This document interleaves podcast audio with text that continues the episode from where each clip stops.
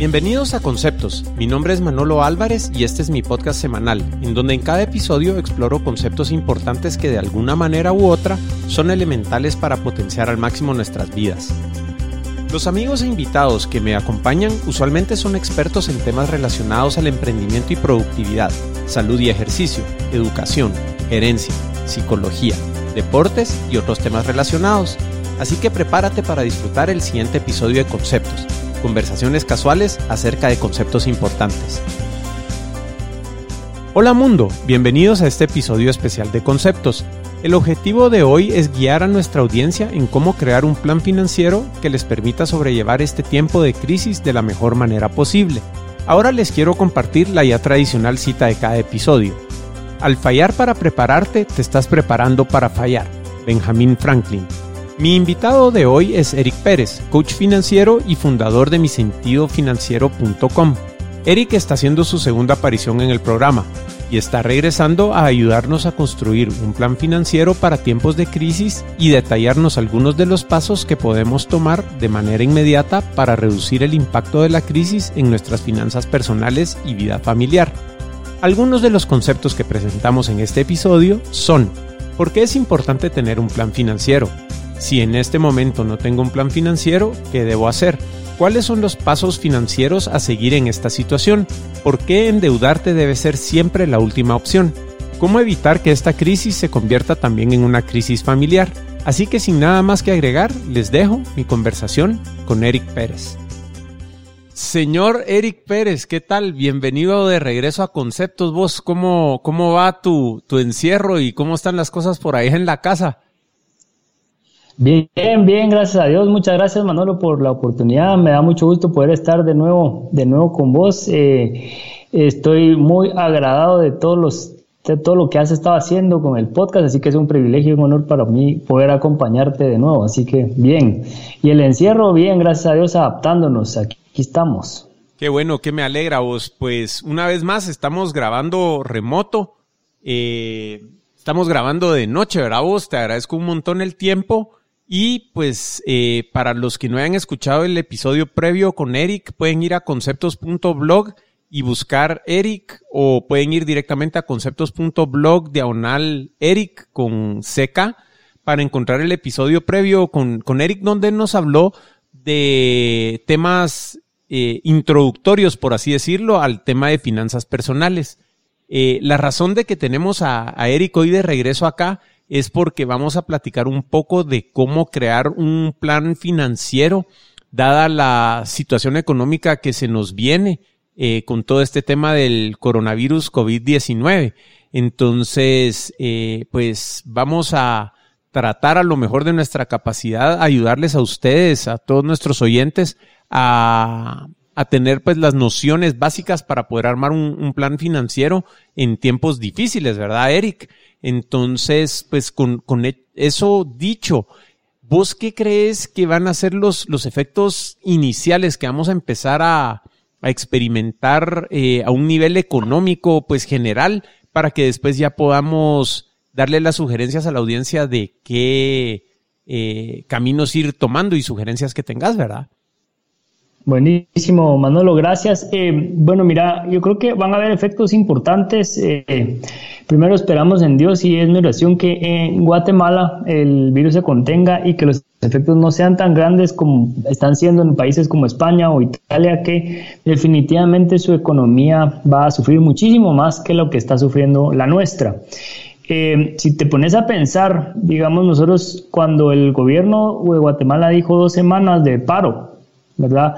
Eh, eso es 4% del año eh, en semanas. Eh, eso es un impacto muy, muy importante para una empresa normal, digamos, que haya tenido que cerrar sus operaciones. Pensamos en un hotel, pensemos en cualquier empresa de servicios que no pueda operar ah, de forma remota, sino que da algún servicio y que necesariamente tuvo que cerrar. Y así ese es el caso de muchísimas empresas que de repente pasaron de tener un ingreso constante a tener un ingreso cero.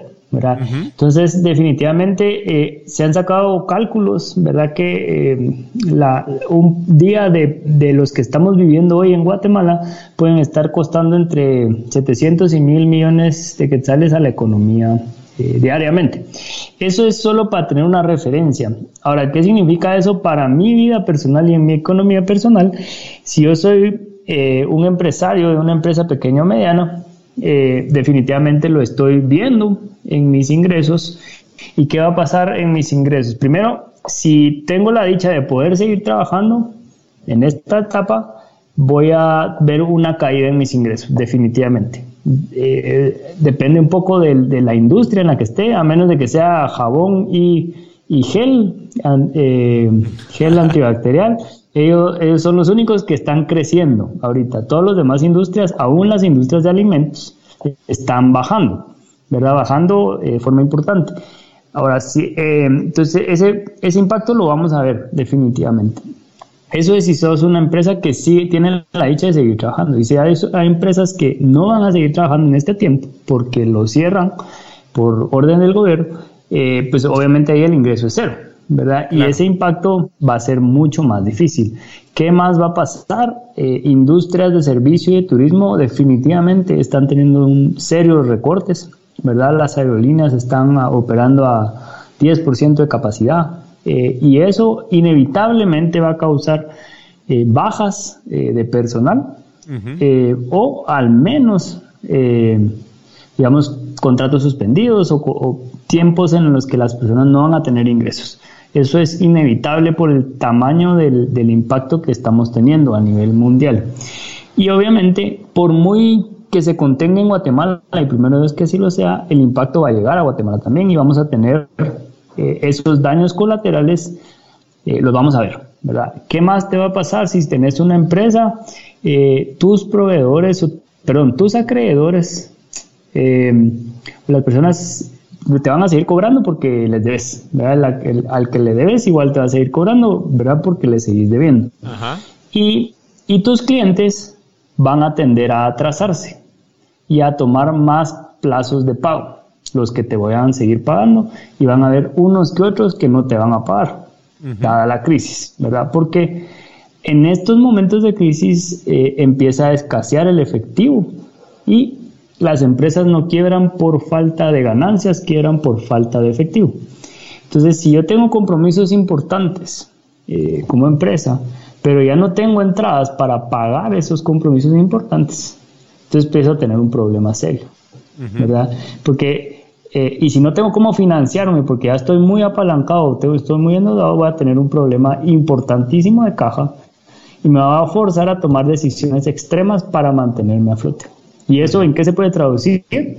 En bajas, eh, en bajas eh, inevitablemente en personal, sobre todo en las empresas más, más afectadas. Es triste, pero es la realidad. Ahora, a nivel de vida personal, ¿qué va a pasar? Es que si tenés la dicha de estar en una industria como la de los alimentos, como los servicios básicos, probablemente tu trabajo va a seguir estando ahí eh, con las mismas condiciones y si no, tu trabajo está en un mayor riesgo. Ahora, yo no quiero ser alarmista, no quiero poner a nadie en psicosis, simplemente es lo que se avecina, ¿verdad? ¿Cuánto, ¿Cuánto pueda durar? Eh, es muy difícil decirlo ahorita, ¿verdad? Pero menos de tres meses de impacto no, no va a pasar, no va a ser porque en lo que se recupera todo ya pasaron dos meses. Si aquí, si, se levantara la cuarentena en una semana más en Guatemala, cosa que es poco probable dada la situación, pero aún y que regresáramos a la normalidad, el año no se va a recuperar tan rápido, ¿verdad? Claro, claro. Mira, entonces, pues con ese panorama general económico y, laboral de lo que se puede venir, ¿verdad? Eh, ¿por qué dirías vos que es importante tener un plan financiero en este momento si es que, no lo tenemos? Pues ya hablando a un nivel personal, ¿verdad? Porque nos podríamos ir por toda una rama que pudiese ser, bueno, qué deben hacer las empresas y cómo manejarlo, pues eso no lo vamos a tocar acá hoy, pero a nivel personal, ponete, si no tenés un plan financiero o incluso si no sabes cómo hacer un plan financiero, ¿por qué es importante tener uno, Eric? Eh, mira, yo creo que, digamos, un plan financiero deberíamos de tener siempre, ¿verdad, Manolo? O sea, nosotros deberíamos hacer un plan financiero anual, eh, decir, esto es lo que yo estoy buscando y este es mi objetivo y esto es lo que quisiera lograr este año a nivel financiero. Claro. Ese plan se debería ir renovando todos los diciembres para, para tirar hacia adelante eh, a nivel personal. Ahora, regular, aún y cuando lo tuvieras, estamos en una época de crisis. Entonces, esa época de crisis fuerza a que rehagas tu plan financiero. ¿Por qué? Porque las condiciones cambiaron dramáticamente. Nadie pensaba en enero que esta situación iba a llegar en marzo. Nadie. ¿Verdad? De Guatemala, por lo menos, no creo que haya alguien tan previsor que haya dicho, no, en marzo vamos a parar un mes de trabajar y entonces estoy listo para, para, ese, para ese impasse. Correcto. Entonces, dada la situación, lo que toca es tomar decisiones y empezar a actuar. Entonces, pero yo no puedo empezar a actuar a la loca, porque si empiezo a actuar a la loca, voy a tomar decisiones equivocadas. Tengo que tener un plan para atacar esta crisis, porque si no, voy a tomar o no actúo por esperar a ver qué pasa, o tomo decisiones equivocadas en la carrera porque no estoy siendo capaz de analizar las diferentes dimensiones que tiene este plan o que, que puedo, debo considerar en el plan y entonces no tomo buenas decisiones. Entonces el plan para mí es fundamental porque te da una guía de por dónde ir. Y en estos dorados tiempos que tenemos tiempo, más tiempo, por, con más razón lo deberíamos de hacer. Tomarnos un tiempo para pensar, bueno, esta situación eh, eh, cambió radicalmente ¿Cuáles son las etapas que yo tengo que considerar para poder tener mi plan financiero que me sirva y que me ayude a tomar mejores decisiones hacia adelante? Claro. Entonces estamos en una situación donde las personas que ya tenían un plan, que lo manejan anualmente, pues también tienen que rehacer un plan. Y muchos de nosotros que no tenemos un plan hecho, pues es un buen momento para arrancar, ¿verdad vos? Entonces, ponete casi que hablándole a, toda la audiencia, ¿verdad? Vos, da la situación en que estamos, sabiendo que tenemos tiempo, ¿qué es lo primero que, debiéramos hacer, ponete, al no tener un plan financiero hecho o actualizado, como bien mencionás? O sea, ¿por dónde empezamos vos? Mira, yo creo que lo primero y más importante, Manolo, es que deberíamos de analizar en dónde estamos y reconocer la situación real que tenemos. Y decir, yo no vuelvo a vivir una crisis en la situación en la que hoy estoy, sobre todo si no estoy preparado para esta crisis. O sea, lo primero que tenemos que hacer es aprender de esto y tomar decisiones de cambiar radicalmente la forma en la que vivimos si es que no estamos listos para afrontar una crisis de esta magnitud. Porque si estaba leyendo algo que decía que si, si de esta crisis no salimos siendo mejores personas, eh, qué desperdicio, ¿verdad? O sea, si de, ¿verdad? O sea, es el momento de que aprendamos. Entonces la primera cosa más importante que yo creo es que deberíamos de tomar una decisión radical de estar listos para. Y eso no quiere dejar de, no quiere decir dejar de vivir, quiere decir me voy a preparar para una situación compleja y voy a poder afrontarla de una mejor forma.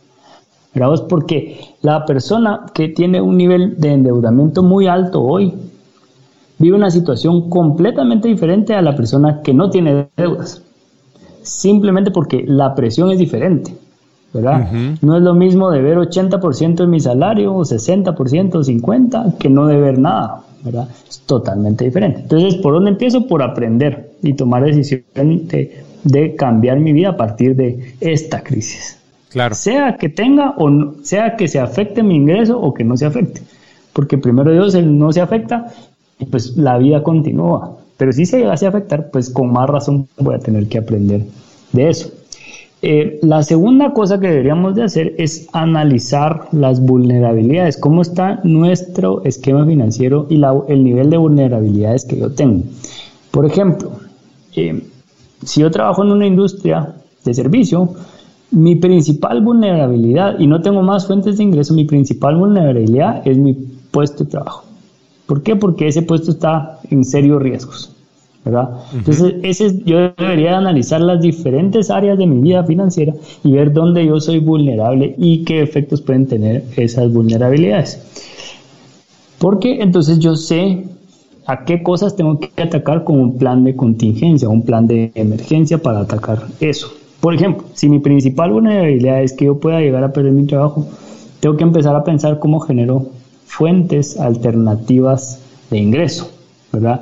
Porque si yo soy 100% dependiente de una fuente de ingreso, entonces, eh, si esa fuente se cierra, eh, estoy en un problema muy serio, ¿verdad? Correcto. Entonces, analizas tus vulnerabilidades y empezás a tomar decisiones acerca de cuáles son esas vulnerabilidades que yo tengo en las diferentes áreas de mi vida, ¿verdad? Por ejemplo, tengo deudas, me pueden subir las tasas de interés porque estoy en un contrato de tasas variables, ¿verdad? Eh, puedo recibir, eh, no sé, puedo tener recortes en mis inversiones, puede ser que mis inversiones se vayan abajo, puede ser que mi empresa, padezca, mi empresa padezca eh, etcétera. O sea, cuáles son las vulnerabilidades que yo tengo, ¿verdad? Y qué cosas puedo hacer para ir mejorando o mitigando esas vulnerabilidades. Luego de eso, deberíamos de hacer un inventario, un inventario de recursos disponibles. Eh, ¿Qué recursos tengo? Y ahí incluye todos tus recursos materiales que tenés disponibles, todos los recursos relacionales que tenés disponibles, ¿verdad? ¿Cuáles son las relaciones que me apalancan para poder ayudarme a salir de esta situación? ¿verdad? ¿Qué contactos tengo? ¿A quienes conozco? ¿Cómo puedo ayudar? ¿Y cuáles son los, el inventario, eh, perdón, incluyendo recursos eh, familiares, eh, amigos, etcétera, ¿verdad? Todos los recursos que uno tenga, ¿verdad? Y aquí no te limitas a solo los recursos que uno tiene físicamente, hay otro tipo de recursos con los que uno puede disponer o, contar eventualmente. Y deberíamos hacer un inventario de talentos. ¿Qué talentos tengo yo que puedo poner a trabajar? ¿Cuáles son esas habilidades que yo tengo para poder hacer, eh, para poder generar ingresos adicionales en este momento? ¿verdad? ¿Qué más puedo hacer? Eh, y antes de todo esto, yo creo que lo primero, y perdona que lo dije en desorden, pero lo primero es que tengo que decidir quitar de mi mente la palabra no puedo o no puedo. No, no puedo o no puedo, no puedo, no quiero, ¿verdad? Porque si partimos del, del punto de vista de que yo no puedo hacer algo, estoy 100% en lo correcto, no voy a poder. ¿verdad? Claro. Eso es por definición. Y eso lo hablamos en el episodio pasado, ¿verdad? Es el poder de mis pensamientos y la calidad de esos pensamientos. Correcto. Y si yo pienso que todo se va a arruinar por la situación y porque yo no tengo nada que hacer en esta situación, definitivamente mi vida va a tomar un giro para lo peor. Claro. ¿Por qué? Porque no solo la puede ser que las condiciones en efecto cambien, sino que además yo estoy pensando que son tan malas que son eh, que yo no puedo hacer nada al respecto. Y si yo no puedo en mi mente, definitivamente no voy a poder. ¿verdad? Y eso hará que la crisis que tal vez hubiera sido, me voy a inventar, pensando en un terremoto grado 5 eh, en la escala de Richter, se vuelve un terremoto grado 8 en la escala de Richter porque mi mente está haciendo que esto sea muchísimo más grave de lo que debería ser. O lo que realmente es, ¿verdad? Ya sea que crees que lo vas a lograr o que no lo vas a lograr, estás en lo correcto. 100%, de acuerdo. Henry Ford. Sí, totalmente de acuerdo. Ajá. Buenísimo, Eric. Ajá. No, seguí, dale, dale, dale. No, entonces, digamos, eh, las primeras etapas de tu plan tienen que ser esas, ¿verdad? O sea, es, luego tenés que analizar tu base eh, o me, tenés que empezar a tomar medidas de shock, ¿verdad? Eh, estaba leyendo un material que preparó una consultora de las, de las consultoras más importantes del mundo y el consejo que le dan a las empresas es planee para lo peor y espere que eso no pase.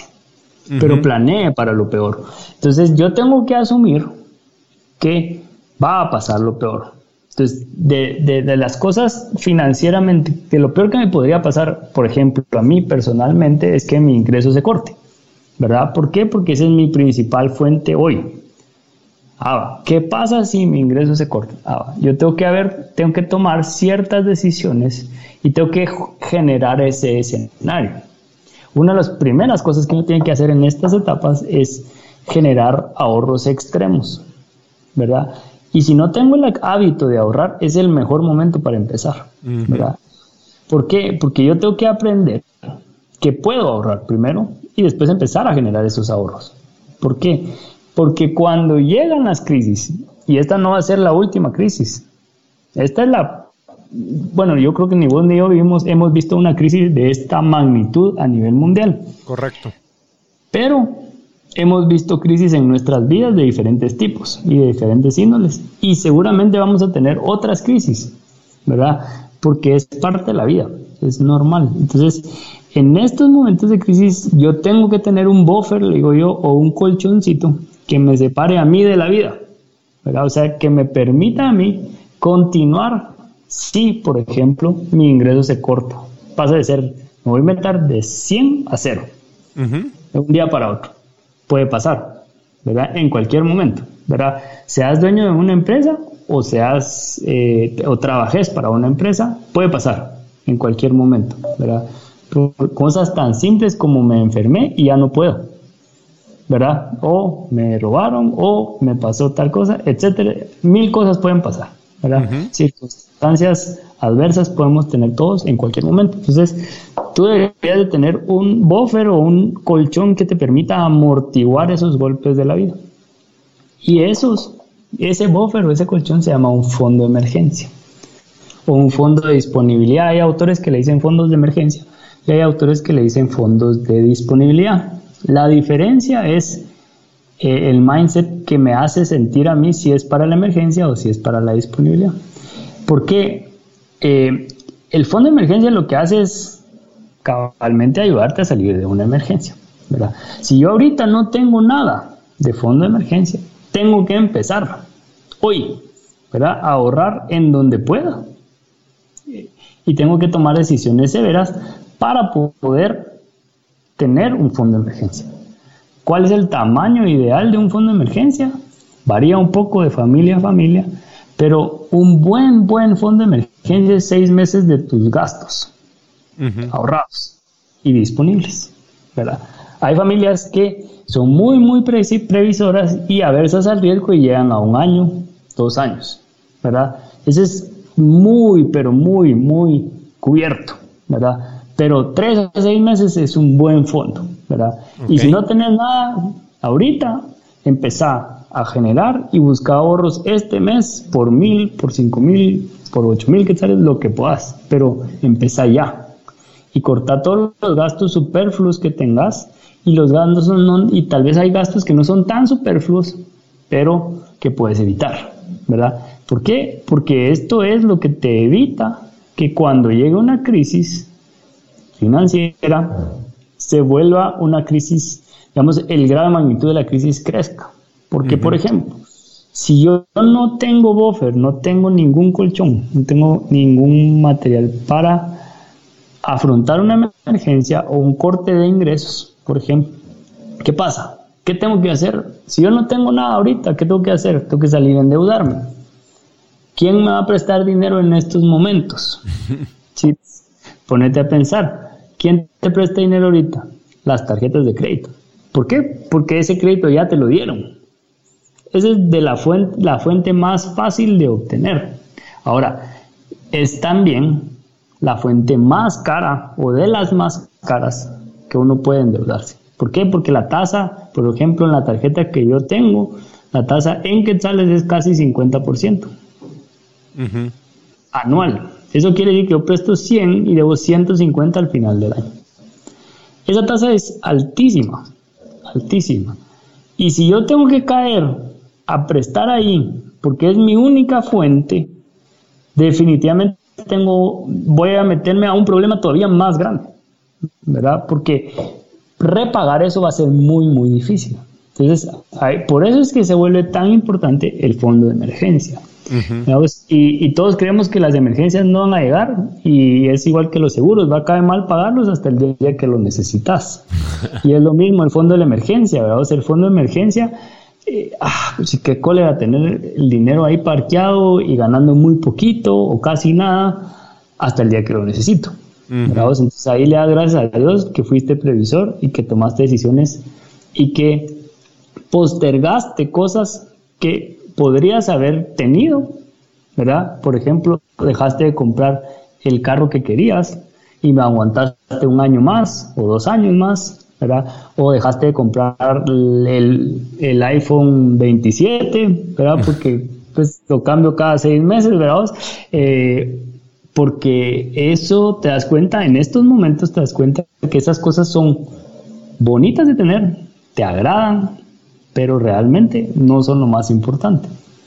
Y ahorita en estos momentos uno se da cuenta y es bien fácil realizar qué es lo más importante. Entonces es el momento de empezar a trabajar en tener algo que impida que cuando haya un shock a tu sistema financiero personal entres en una crisis profunda. Eh, y que te dé oxígeno. al final lo que necesitas es oxígeno para recomponerte y empezar a hacer y a producir otra vez, ¿verdad? Si esto se llega a dar.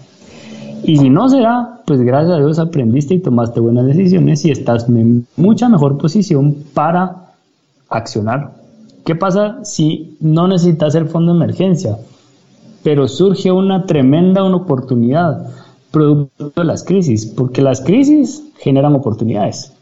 ¿verdad? La gente que no estaba preparada para la crisis empieza a liquidar activos, empieza a salir de cosas que generan oportunidades y uno puede comprar activos en descuento para, para el futuro. ¿verdad? Pues si no tenés disponibilidad tampoco vas a poder aprovechar esas oportunidades. ¿verdad? Entonces, esos fondos o ese, ese buffer que te veo puede tener un doble propósito. Por eso alguien le llama de, crisis o emergencia y a otra gente le llama de disponibilidad. Pero la intención es la misma, ¿verdad? Generarte un buffer entre vos y la vida y darte oportunidades de aprovechar cuando se generan oportunidades de negocios, oportunidades de inversión que normalmente no, habrían salido.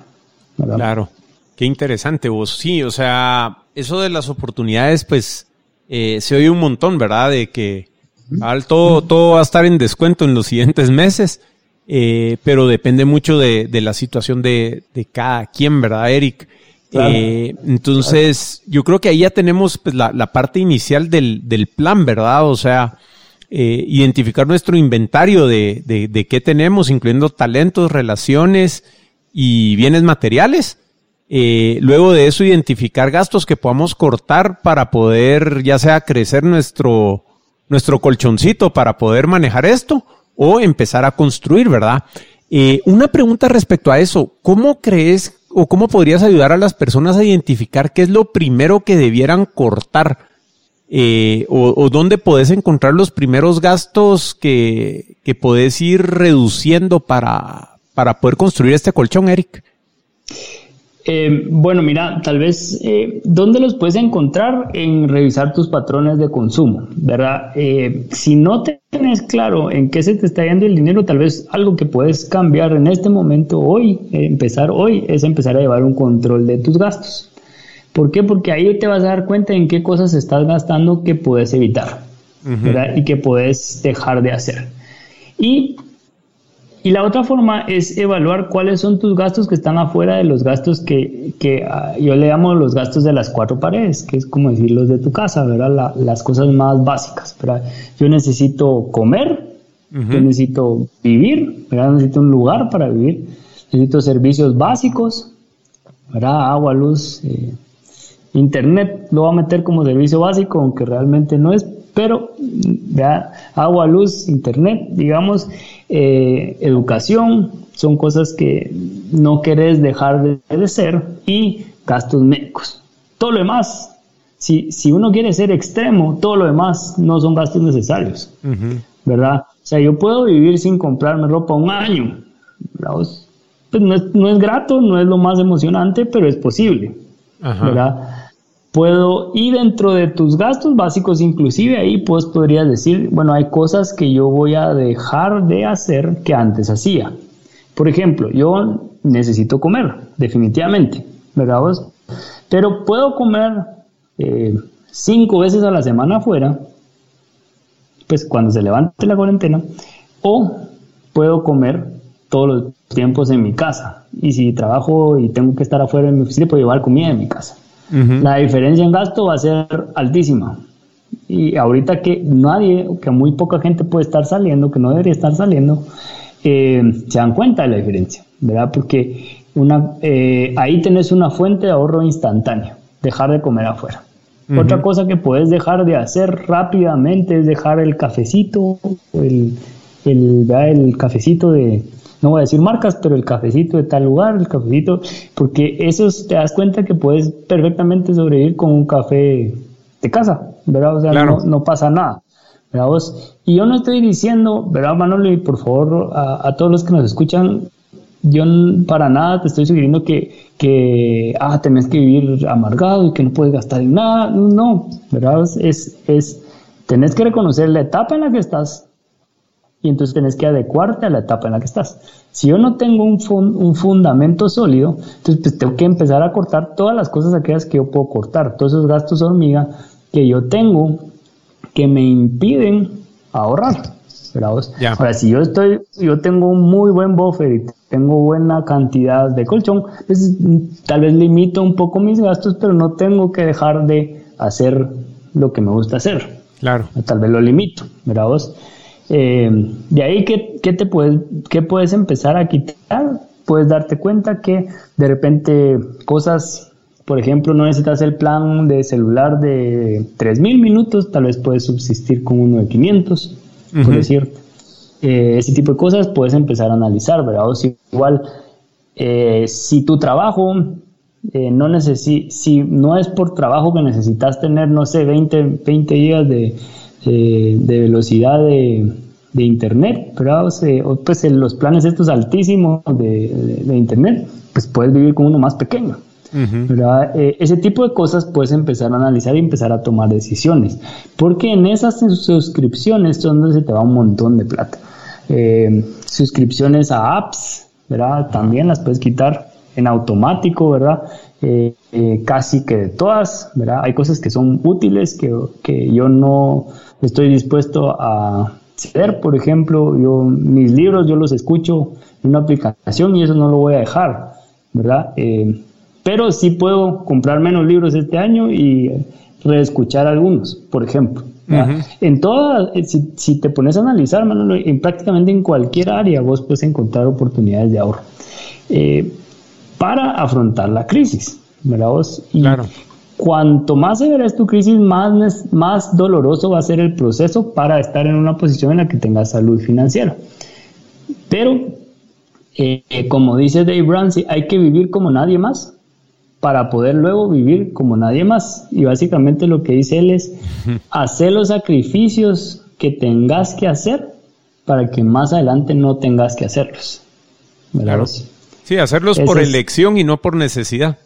Correcto, correcto. Y después puedes tener una vida diferente. Pero vos, porque entonces puedes vivir como nadie más. Cuando dice vivir como nadie más es porque no tenés deudas, porque estás, tenés activos que están produciéndote ingresos tenés una posición financieramente cómoda porque hiciste todos los sacrificios que había que hacer cuando los tenías que hacer. Y después tenés la libertad de vivir como vos querés vivir. Y yo no, mi intención, digamos, con el tema financiero no es que, eh, que todos salgamos de aquí millonarios, porque no es esa la intención. Yo creo que la, la verdadera libertad financiera es poder hacer las cosas que yo quiero por elección y no por obligación. O sea, poder hacer lo que yo quiero, cuando quiero. Trabajar porque quiero y porque me gusta y además me genera ingresos, no porque tengo que y estoy obligado a. Seguro. Que es muy diferente, ¿verdad vos? Eh, es muy, muy diferente. Y, y, ojalá todos podamos llegar a vivir ahí, ahí. Y como decía, como decía, como dice en un libro que se llama The Simple Path to Wealth, y disculpen el anglicismo, pero es el, el camino simple hacia la riqueza. Dice, si yo vivo como un monje, y es la analogía que él pone, eso quiere decir, tengo muy bajos gastos, rápidamente puedo llegar a la libertad financiera.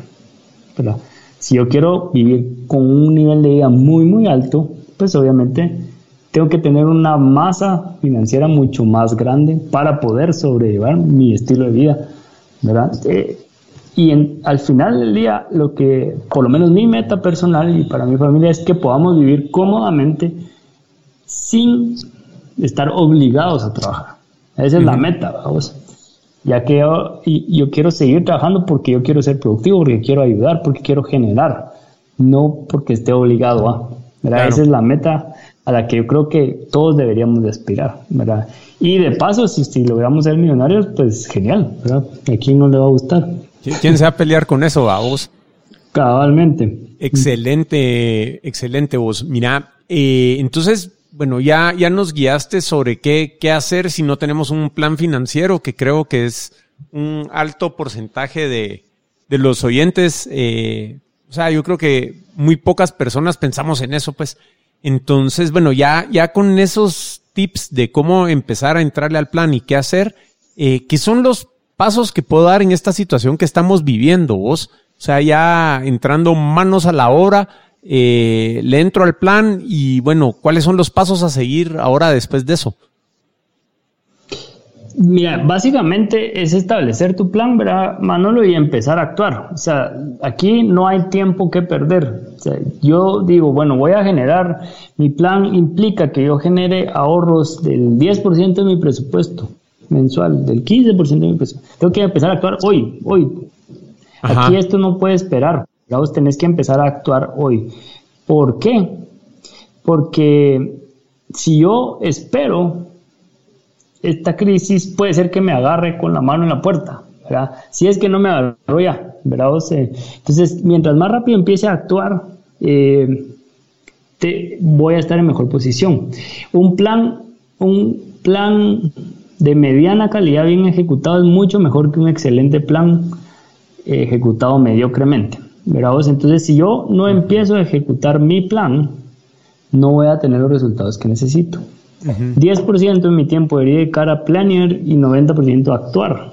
Okay. Algo así debería ser tu relación. Entonces, si yo estoy, ya hice mi plan, si tengo la oportunidad lo debería chequear con alguien que sepa y dicen que uno debería pedirle ayuda o referencia a alguien que ya hizo lo que uno quiere hacer. No a alguien que está igual en la misma situación que yo. Entonces, si yo tengo con quién tocar base y decir, mira, revisemos mi plan, ¿qué ves? donde me falta accionar, mucho que mejor. Y si no, empezar a tomar decisiones, ¿verdad? Empezar a tomar decisiones, comunicar con tu familia, con tus seres queridos, la situación real. Porque lastimosamente muchas familias... Eh, la, no, hay transparencia.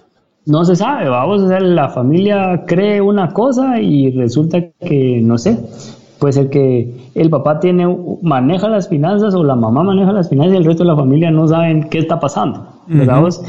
Y es el momento de sincerar la situación para que todos se puedan subir al barco y empezar a tomar acciones. Para que un plan, si es una familia, funcione, todos tienen que participar. ¿verdad? No es gratis. Y todos tienen que ceder algo de sí para que la cosa funcione. Entonces, no es muy elaborado, es actuar. Si yo no empiezo a actuar, mi plan no va a funcionar. La segunda cosa que yo te diría que deberías de hacer en paralelo es empezar a educarte financieramente. Hay una cantidad importante de recursos disponibles en el mercado pero mi página siempre está disponible, pero no es la única y hay muchísimo material. Eh, ¿Cuál es tu página? Solo por si alguien quisiera ir a visitarla y lo vamos a dejar en, en notas del, en las notas del show. Eh, para este episodio vamos a usar conceptos.blog diagonal finanzas, eh, ¿verdad? Ahí pueden encontrar, ahí vamos a dejar el link que está Eric a punto de compartirnos para que puedan encontrar su página y pues otros recursos que él nos comparta. Entonces, el link de tu página, Eric. Eh, gracias, Manolo. Mi página es eh, en Facebook, en Instagram y está como arroba mi sentido financiero. Y en página web estoy en misentidofinanciero.com. Vamos ahí en esos tres, entre esos tres outlets me pueden encontrar. Eh, adicionalmente hay cientos de recursos disponibles eh, y con gusto te puedo mandar un pequeño listado de referencias de cosas que, materiales que te pueden servir a la audiencia para que lo pongas en el, en el post y que estén disponibles para quien lo, para quien lo requiera o lo, lo necesite, ¿verdad? O si quien quiera hacerlo. Pero yo creo que tenemos que educarnos financieramente, ¿verdad Y la tercera cosa que yo te diría en paralelo es, hago mi plan, empiezo a tomar acciones y la tercera cosa es empiezo a buscar cómo generar fuentes adicionales de ingreso. Porque yo no puedo ni debo vivir con una única fuente de ingreso. Esa es, ese es de las cosas más importantes que uno puede hacer. Seguramente eh, la gran mayoría de nosotros no la tiene, no tiene más de una. Eh, pero hay, eh, es el momento de empezar a buscarla y empezar a trabajar para conseguirla. Posibles fuentes adicionales de ingreso que uno pueda llegar a tener. Eh, un negocio en Internet, puedes dar servicios a través de Internet. Por ejemplo, hay páginas donde uno puede dar clases de español, de inglés, de cualquier idioma eh, te pueden pagar 5 o 10 dólares la hora, que cuando uno está necesitado, todo es bienvenido. Hay, hay N, N, herramientas hoy disponibles. Puedes eh, hacer eh, algún negocio, eh, side business o algún negocio que puedas hacer de venta de alguna cosa por catálogo. eso también funciona, existe.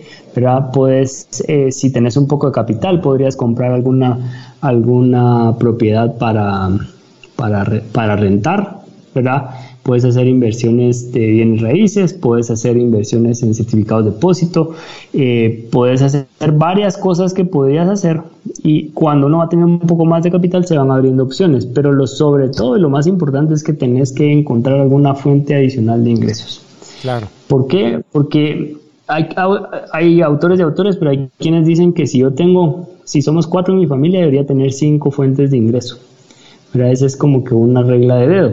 No es tan fácil de hacer, pero si no empiezo, nunca voy a tener ni siquiera la segunda. Entonces es el momento de aprender. Y tal vez la última cosa que yo te diría, Manolo, es que me debo preparar para generar valor y encontrar soluciones a la gente, digamos, para darle soluciones a la gente. Y que yo hoy sea, me voy a inventar ingeniero o, auditor, no implica que yo no pueda aprender una nueva habilidad para dar un nuevo servicio o un valor agregado en el mercado. Entonces también puedo prepararme para eh, eh, generar más valor en otras áreas de las que yo, diferentes a las que yo trabajo hoy. Y este es un excelente tiempo para prepararse para eso. Vamos para tomar camino hacia eso. Claro. Hay también infinidad de recursos en Internet hoy, eso es una gran maravilla, que hay infinidad de recursos gratuitos en donde yo puedo aprender a tomar, eh, puedo tomar cursos de muchas cosas y puedo especializarme a un grado muy, muy alto a puro recurso gratuito en Internet. Eso es posible, hay que aprovecharlo. Genial, vos. Eh, mira, por aquí tengo una pregunta que creo que ya tocaste un poco el tema, pero de las consultas que estuve haciendo por ahí, de lo que la gente más quisiera saber, ponete, tal vez entramos un poquito más en detalle, lo que mencionaste es si debiera tomar más deudas para salir de, esta situación. O sea, eh, varias personas mencionaban, mira, es que lo único que veo es apalancarme ahorita, pues, y tomar alguna deuda eh, ya lo mencionaste un poco, no sé si hay algo más que quisieras agregar o, entrar un poquito más en profundidad en eso, Eric. Eh, mira, definitivamente es, es un camino, ¿verdad vos? Yo te diría que tenés que tratar de evitarlo. No siempre se puede, depende mucho de la situación de cada uno, pero tenés que tratar de evitarlo. Eh, ¿Por qué? Porque te va a poner todavía más presión a una situación complicada. ¿verdad Primero, hay que ver que sea sujeto de crédito. Esa es la primera, ¿verdad? Si tu situación está muy complicada, hay que ver que sea sujeto de crédito a una tasa razonable. Y segundo, pues si, si sí sos sujeto de crédito, pues te va a generar más presión. Muchas veces no estamos dispuestos a sacrificar cosas que sabemos que tenemos que sacrificar, pero preferimos endeudarnos ¿verdad? Y no vender el carro. Eh, o preferimos endeudarnos y no vender mi celular, ¿verdad? Y comprarme un, chiquito ahí más o menos normal, digamos, de, pues, no, de alta gama. Ah, no, yo tengo que tener el, último iPhone. Eh, entonces a veces, y sobre todo si estás en crisis, tenés que tomar decisiones radicales, ¿verdad? Y salir de cosas y, y vender cosas y dejar de hacer cosas para que tu crisis no se agrave. Porque si yo no estoy dispuesto a ceder cosas hoy y me endeudo y me endeudo y me endeudo para mantener este estilo de vida que quiero mantener y no logro generar ingresos suficientes para todo, me voy a, después me voy a ver obligado a ceder. Porque va a llegar el momento en que te van a quitar el carro. No es que si lo querés dar o no, es que ya no va a haber opción, ¿verdad? Y lo que quisiéramos evitar es llegar a esa situación, ¿verdad? Porque lo puedes evitar, pero a veces tenés que tomar decisiones difíciles. Tal vez eh, mi casa es grande y yo necesito mudarme un apartamentito chiquito y ahorrarme la mitad de la renta, ¿verdad? Puede ser, ¿verdad? Porque... Eh, cuando uno no tiene activos importantes que generen plata, la forma más rápida de generar plata es ahorrando, cortando gastos, ¿verdad? Entonces ahí creo que desde mi punto de vista, ¿verdad? Es muy particular y, y, no solo es mi opinión, está fundamentada en mucho material de varios autores. Cuando uno afronta una crisis, lo más importante que puedes hacer es tomar decisiones radicales y salir de cosas que eh, te generan un lastre, porque aún tener cosas cuesta dinero. O sea, yo quiero tener un carro bonito, pues cuesta dinero, cuesta dinero mantenerlo, cuesta dinero llevarlo al servicio, cuesta dinero, todo sale, el seguro sale caro, etcétera, etcétera, etcétera. Entonces, eh, hay momentos en los que no queda otra y hay que tomar la deuda. Entonces ahí si, si, si no tenés ninguna otra opción y de verdad ya, ya, lo, ya revisaste todas las posibilidades, entonces hay que tomar la deuda, buscar las mejores opciones eh, en cuanto a tasas, en cuanto sea un, un, entidad ojalá reconocida, ¿verdad? Y no sea un prestamista de estos, ¿verdad? De, Que son usureros eh, en la medida de lo posible y eso pues te ayudará a a generar un, a tener un compromiso por lo menos un poco más manejable. Eh, eso te diría, Manolo, eh, no, es una, no, no, es una respuesta sí o no radical, porque va a depender de la situación de cada quien, pero mi recomendación es tratar de evitarlo hasta donde puedas. Verlo como una última opción, ponete. Verlo como una última opción, cabalmente. Excelente voz. Mira, y ya para, para ir concluyendo con este tremendo episodio que te estás tirando vos, eh, ¿nos podrías dar algunas conclusiones y recomendaciones para que esta crisis financiera que están haciendo no se vaya a convertir en una crisis familiar también y nos ponga en situaciones pues altamente comprometedoras vos? Eh, sí, mira, yo creo que lo más importante, eh, Manolo, es, eh, comunicación con la familia, entender y transmitir la situación que realmente estás viviendo. Si, si tenés un problema financiero o ves venir un problema financiero, háblalo con tu familia, explicáselos, decirles, bueno, obviamente dependiendo de las edades y todo, ¿verdad? Incluís a los niños o no, pero sí háblalo con tu pareja o con, ¿verdad? Porque es importante que juntos trabajen hacia una solución, ¿verdad? Ahora, si yo quiero sobrellevar la carga de la crisis que vengo, que veo venir y tengo problemas y tengo problemas y no lo hablo, solo va a generar una tensión mucho más alta en mí, puede ser que me enferme, puede ser que ah, genere otra serie de problemas y eventualmente las cosas van a salir, ¿verdad? Entonces es mejor uno afrontarlas desde ya. Dos, yo creo que hay que establecer las reglas de comunicación. Eh, a todos nos está costando esta etapa de estar encerrados, eh, ¿verdad? Eh, hay infinidad de memes de gente que dice que los maestros deberían de ganar un millón de dólares al año, cosas así, ¿verdad? Porque ya no es lo mismo, no es lo mismo de mandar al niño al colegio que al estar con el niño todo el día y ver que lo haga y, y de verdad es un cambio totalmente eh, radical para, para, el estilo de vida de todos. No es lo mismo verla venir que bailar con ella, dicen por ahí. Totalmente, totalmente. Entonces todos tenemos cosas a las que nos aferramos en momentos de crisis y de tensión. Pero yo creo que sobre todo es uno es hablar con tu familia, establecer ciertos límites, buscar espacios personales para cada quien, sabiendo que a veces simplemente tenemos que calmarnos, tomarnos un ratito. Eh, y, la otra cosa que yo creo es que todos decidimos cada momento cómo va a ser nuestro día.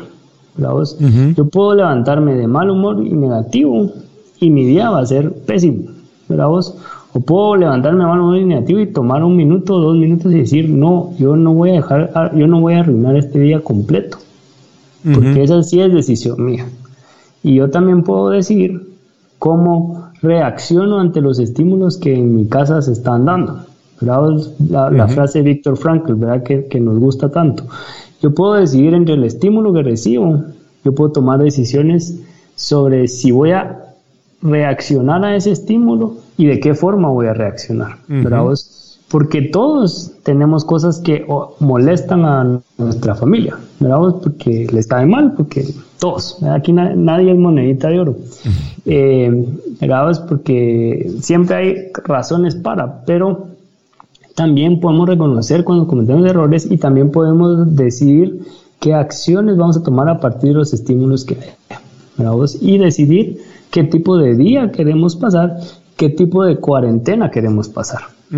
Porque yo puedo darle gracias a Dios que tengo internet, que tengo, que tengo vida, que tengo salud, que tengo mil cosas que hacer en mi casa, ¿verdad?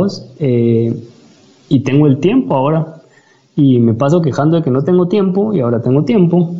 ¿verdad? Pues ir a aprovechar ese tiempo para algo bueno. Entonces, eh, yo creo que está mucho en la mentalidad que cada uno de nosotros tomemos y, y, platicar con tus familiares, con tus hijos, con tu, con tu esposa, con tu esposo y tomar la decisión de que tu vida, tu tranquilidad y tu paz no vienen de las circunstancias, vienen de las decisiones que uno toma a pesar de las circunstancias. Y, y, eso es, es tal vez lo más importante que yo creo que podemos hacer para evitar que haya una crisis radical o grosera en nuestra vida.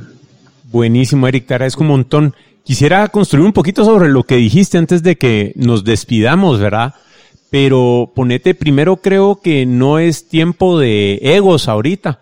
Eh, muchas veces eh, queremos ocultar las cosas por sostener una imagen o, o que piensen algo de nosotros o lo que sea. Creo que no es momento para eso sino que la, humildad y, vulnerabilidad de, comunicar realmente cómo están las cosas y no esconder, pues nos puede dar un, grado de probabilidad más alto de éxito con todo esto, ¿verdad? Primero.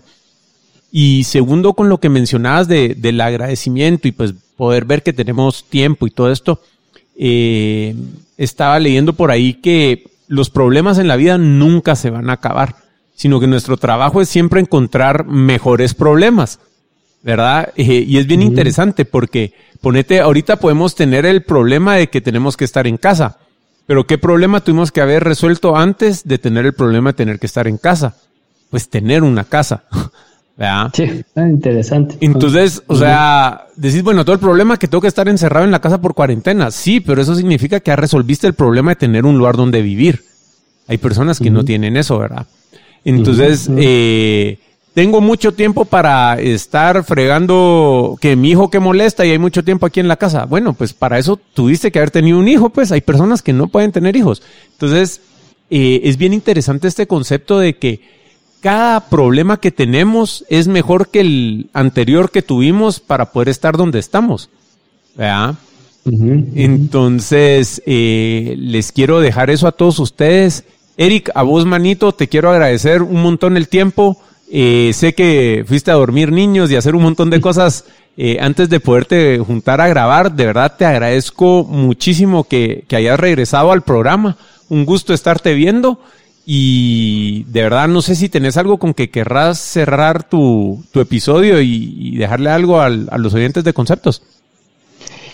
Eh, no, mira, gracias. Primero, Manolo, te agradezco muchísimo, aprecio mucho tus palabras. El podcast me parece genial. Te felicito por todo lo que has estado logrando y te agradezco el honor de, poder participar de nuevo. Y qué les quería dejar una frase eh, de Ernest Hemingway que leí recientemente y es que la noche siempre está en su punto más oscuro antes del amanecer. Y y ahorita estamos pasando en un momento oscuro, pero estoy seguro de que el sol va a volver a brillar y que vamos a ser más fuertes después de esta crisis. Eh, estoy seguro de eso y espero y confío en Dios que así va a ser para ti y para todos los que nos están oyendo. Así que De nuevo, mil gracias Manolo y qué gustazo poder compartir con ustedes en, en conceptos. Excelente, Eric. Muchas gracias. Y a ustedes allá afuera, pues fuerza, planeen, actúen, no dejen pasar el tiempo y nos platicamos hasta la próxima. Apreciamos que nos hayas acompañado en este episodio de Conceptos. Si te gustó el contenido, suscríbete o déjanos una reseña en Apple Podcasts, Spotify, Deezer, Overcast o tu app de podcast favorito. No olvides visitar conceptos.blog para unirte a la conversación y aprovechar las notas del show. Para contactarnos, escríbenos en Twitter a conceptospod o envíanos un email a show conceptos.blog. Conceptos es una producción de Ricardo Cuzuco Ortiz, quien también graba, edita y masteriza el podcast.